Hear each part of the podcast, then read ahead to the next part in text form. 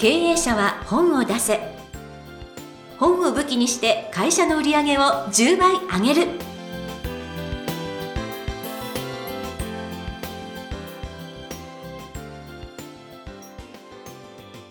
皆さんこんにちは。坂田陽子です。経営者は本を出せ。本を武器にして会社の売り上げを10倍上げる。ジャイアン今回もよろしくお願いいたします。はいよろしくお願いします。さあいよいよ明日から出版塾始まりますね。はい、えー、第11期、えー、のジャイアン出版塾がスタートします。うん。はいでまああのジャイアンは明日ワクワクしてるんですけども、はい。はい、今回からちょっと新しいまあ11回目なんでね、うん。まあ、10回分のノウハウを集めてですね11期から新しい取り組みをしていこうかと思ってます。ただ最近ここ2年間ですねやっぱり採用しても企画をですねなかなか本にするのが難しい状況が来てますね、うん。え今やっぱり時間さらに時間がかかる。本が出るまでもちょっと時間がかかってますね。まあそこまで、まあ、出版業界は、えーなかなか売れる本が出なくて悪戦苦闘している状況です。ははい。ただまああの我が出版塾でもこれぐらい時間かかってるっていうことは世の中ではもう本当に出ないぐらいなそうですね。会社なのねでね。個人で出すのが難しくなってるかもしれないですね。ねえ。だから出版塾に来るとか、まあ、ジャイアンが、まあ、プロデュースやってますけども、ちゃんとコーディネートをしてくれる人がいないと難しいかもしれないですね。そんな世の中でも多分今の時代では最速に本が出せるのがこの出版塾だと思いますのでね、えー皆さんもぜひ応募していただきたいと思います。えーもうね、ここの出版塾、私も司会をよくさせていただきますけれども、はい、ありがとうごはいざい皆さんとお目にかかれる日を楽しみにしています。ということで、経営者は本を出せ、ジャイアン今回もよろしくお願いいたします。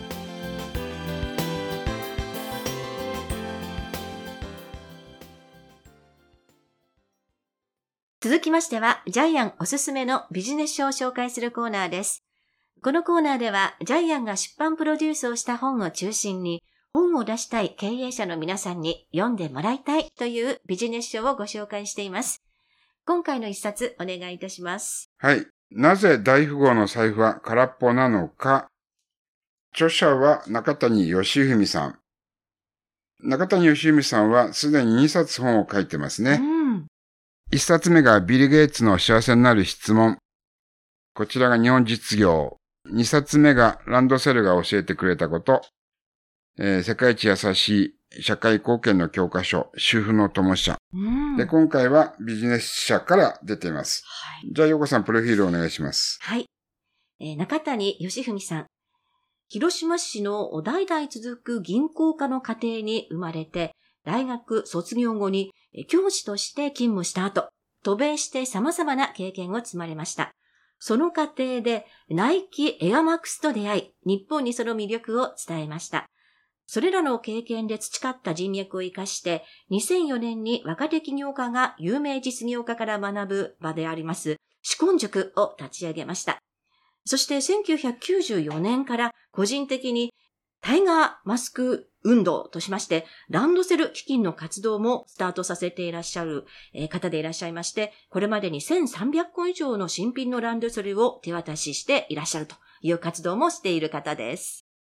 はい、あの、日本初のラン、あの、タイガーマスク運動を始めたのが中谷さんで、でその1300個のランドセルの中には、ジャイアンが寄付したやつも何個か入ってますけど。そうなんですか。はい。えっと、毎年クリスマスにジャイアンは、ランドセル基金で5万円を中谷さんのところに寄付してます。はい。まあ5万円じゃランドセル1個しか買えないんですけどね。まあでも1個でもいいんじゃないかいや、なと思って。もう十はい。分です。はい。はい。で、じゃあ中身入ってよろしいですか？お願いしす。ます。はい、えっと、前回はですね、えー、ワークリテラシー、えーを教える本だったんですけども、まあ、リテラシーっていうのはまあ、基本だと思ってください。基礎知識だと思ってください。えー今回はお金のリテラシーを教える本です。お金の基礎知識を教える本だと思ってください。はい。特に日本人は、ワークリテラシーも低いけども、マネーリテラシーも、もう世界の中ではトップクラスに低いですうよね。お金が大好きだけどお金のことを話してはいけない民族って矛盾してるけど、ね。日本人って変な民族性を持ってますよね。はい。お金持ちは悪いことしてるんじゃないか。よく聞きますけどね。はい。はい。それを払拭する本ですね。ん。で、特にこの本では、日本人はお金を守る力が非常に弱い。はい。だから、もう国に全部吸い取られちゃうんですよね。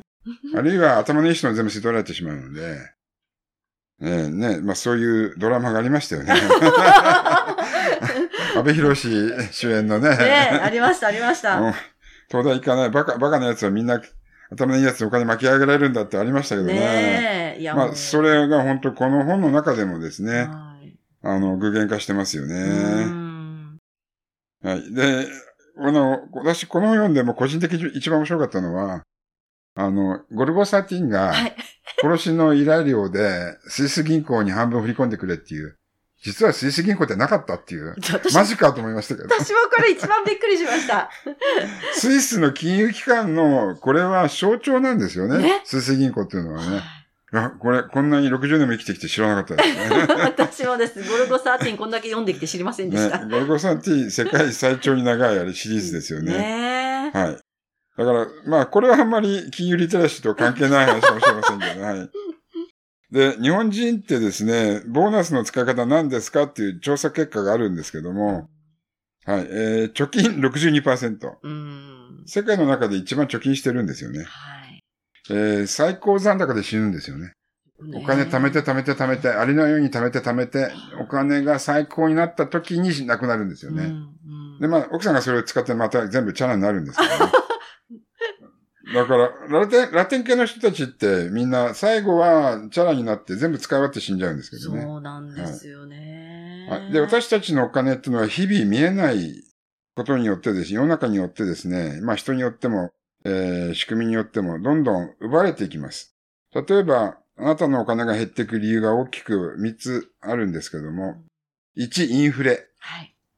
えーも物価が上がるとですね、お金の価値が下がるんで、うん奪われます。うんうん円安。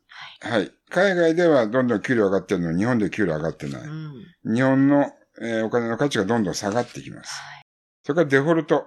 デフォルトはガラガラポンなんですけども、もう国が滅んでうん銀行に預けてるお金が紙くずになってしまう。はいで、デフォルトって日本では起こらないってみんな思ってるかもしれないけども、今日本は金融封鎖してますよね。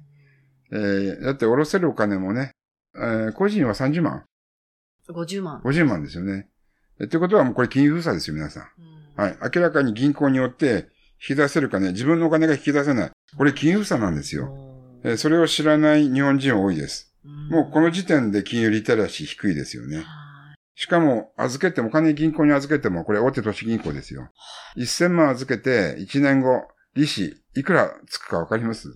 あれ、なんか、?100 円そう、もう、なんか、えー？えーだから時間外に引き下ろすと110円なんで、さらに休日の深夜とか下ろすと220円ぐらいかかっちゃうんで、だから1000万預けてても、1回引き出すとマイナスになっちゃうっていうのが日本の現実。そうです。これ知らない方多いですよね。もう、本当に。だから銀行にお金預ける意味ってないと思うんですけど。そうなんですよ、今ね。ええ全くないです。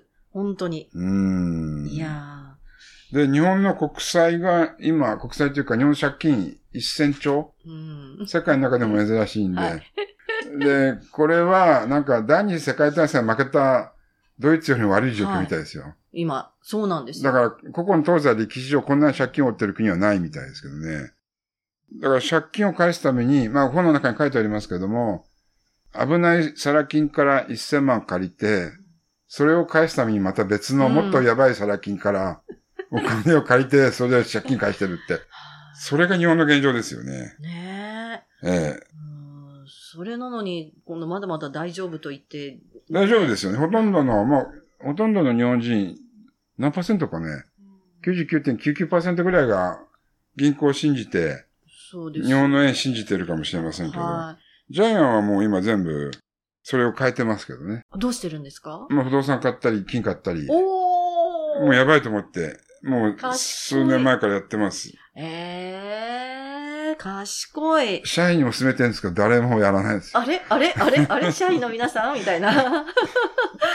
そうですね。でも、ちなみに、あの、ジャイアン、ロバート清崎を、はいあの、アメリカから、まあ、ジャイアンの力は少しだけなんですけど、読んだことがあるんですけども、えーっと、ロバート清崎は、今金が上がってるから、銀を買えって言ってますね。ええ銀がこれから値上がりするそうですけど。そうなんですか。はい日本の金融、日本人の金融リテラシーが、えーひ低いのは、もうアメリカでは小さい時に株式投資を教えるんですけども、日本は学校で教えないですうよね。ん。学校でお金儲けの方法を教えてもらったことないですよね。ないで。す、ないです。えもう。えこれが最大のあれかもしれないですね。はい。私これ読んで、すごい教科書を読んでるように、んなんか、ああ、そうなんだってすごい、実は面白く読ませていただきました。そういうことか、みでたいな。ジャイアン30年前に、あの、バロディストのマッドアーマンさんと一緒に、アメリカのアントレプレーナー、要するに、起業家の会社とか、あとアントレプレーナーって雑誌があったんで、はい、はい。そこの編集長に会いに行ったことがあるんですよ。えだから、その30年前に日本ではアントレプレーナー学科っていうのが一つもなかったんですね。東海大学かなんかに一つがあったんですけど、だから、30年前からもう日本のお金のリテラシー教育はむちゃくちゃ遅れてます。ーだから、ま、マットさんと一緒に行って本当に、あ、日本ってお金教育してないんだって。うん、うん、うん。はいうんそれはわかります。あの、私の娘が、あの、芸術系の大学に通ってたんですけど、とにかく絵を売ろうとすると、そんな、なんか意地汚いことするなって言われるらしいんですね。だからみんな売れない画家のまんま死んでいくんだなっていう感じで、でやっぱりロンドンとかに行くとアートマネジメントっていうのをきちんと学んで、えーちゃんとどうやったら自分の絵を皆さんのおお金で買っていただけるか。だって買ってもらわないと自分の絵って広まらないので、うん自分で絵を描いてるだけだったら 何にもならないってそうですね。いうのがまだ未だにそのアートの業界でも現状そんな感じなので、もう本当にリテラシー低いですよね。ねうんえっと、世界の人口の上位1%が世界の資産の37.8%を所有している。たった1、100人の中のたった1人が40%の富をはあ独占してるんですよね。ねはい。これすごいえいなやーこういうの見ると、二極化って言われますけど、でもやっぱりリテラシーの差なのかなと思ったりしますね。はい。ロスチャイルドの資産って、何千、ま、何千億円じゃなくて、なんかちょい一計。そうそうそう単位が違うんけですよ。一計。ええみたいな。だから、1000億円が10、10個あるみたいな。もう計算できない。これを一つのファミリーで独占してる。すごいです。すごいですよね。いやはい。で、今私と陽子さんが話したのは、この本の前半の部分でしかないんですよね。そうなんです。はい。後半からですね、じゃああなたがどうやって世界の中のお金持ち、うん。えーに入るかっていうのを、まあ手に汗は握らないんですけども、はい。これをですね、非常にロジックに説明してます。はい。はい。えー例えば、沈没船からお金を守る5つの方法というのがあるんですけども、はい。1、海外にお金を移動させる。2、えーゴールドを買う。3、米ドルを現金でタンス貯金する。4、海外不動産を購入する。うん。5、仮想通貨に投資する。うんはい。で、これ、ちょっとリスクがあるやつもあるので、あくまでも自己責任のやってください。ね。はい。日本では、あの、3代相続すると、10財産がなくなる。ジャイアン試算したことがあるんですけど、10億円持ってても、孫に渡るのは8 8000万ぐらいですね。ええそうなんですか。あら、まあ。はい。えー、ということでですね、あの、後半、皆さんの資産を増やす方法があります。はい。これはね、ちょっと面白いんですけども、とはい。資産500万円から1000万円、それから、えー5000万円、1億円、10億円、えーそれぞれの皆さん、あ、100円、100億円までありますね。はい。皆さんの資産、資産のステージにおいてどうやって増やしていくかの、巧妙なスキームが書かれています。はい。ね、これは私も、あの、人生に一冊、あの、読んでいただきたい教科書としてね、お勧めしたいですね。とりあえず、これを読むだけで金融リテラシー、お金に対する正しい知識っていうのは深まります。間違いないです。。間違いないいです。ということで、本日ご紹介いたしました一冊。なぜ大富豪の財布は空っぽなのか。中谷義文さんの一冊でした。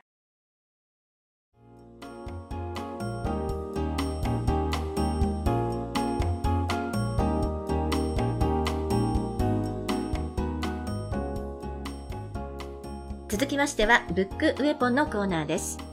このコーナーでは実際に本を使ってどうビジネスに生かすか、そして成功するのか、ジャイアンから伝えていただきます。では、ジャイアン、今回のテーマお願いいたします。はい、えー今回のテーマは、お金持ちになる方程式がある。えーこれは経済学者ピケティがえー導き出した方程式なんですけども、えー R 大なり、えー G 大なりっていうのはあの記号ですよね。大なり小なりのはい。R 大なり G これどういうことかというと R は、えー資産運用、えー G は労働収益、えー恐ろしい方程式です。はい、あの働いている収入よりも資産運用で得られる収入の方が大きいですよ。うん。はい。まあ、それがこの、なぜ大富豪の財布は空っぽなのかの最大のテーマでもあるんですけども、えーまあ本の中に書いてありますけども、アメリカ人はやっぱり福利で収益、えー自分の財産を増やしているので、まあ3対1でですね、給料3、えー給料あるいは、えー資産からですね、運用している、福利で運用しているのが3対1なんですよね。日本人は8対1なんですよね。ねほとんどが労働収益なんで、だから労働収入だけをずっと追い求めてると、どんどん貧乏になっていくっていうのが日本の現状です。はい。ですから、これは恐ろしい方程式なので、岡町はこの方程式知ってますよね。はいただ経営者は実際どうかというと、自分の会社の、えー運用に忙しくて、実は経営者が労働者みたいに働いてる。ちなみにジャイアンは多分、会社の中で一番、ね寝てないと思いますけど、一番働いてるんですけどはね。いというふうになってますよね。でもあのちゃんと分散投資も分散投資してますけどリテラシー高いと違います。労働時間一番多くて睡眠時間一番少ないのだと思ってますね。まあそれはあの、そんなことで誇らないでください。前 前に社員に言われましたけど、はい。という次回も込めてあの本日のブックウェポンお金持ちになる方程式があるということでお話をいただきました。ありがとうございました。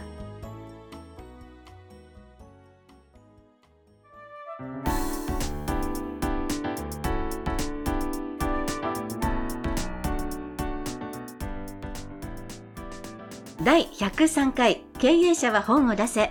いかがだったでしょうか？この番組ではジャイアンへの質問もお待ちしています。本を出して売り上げを上げたい方は天才工場のホームページをぜひチェックしてみてください。それではジャイアン今週もありがとうございました。はい、えーぜひ経営者皆さん、お金持ちになる方程式を、え実践してください。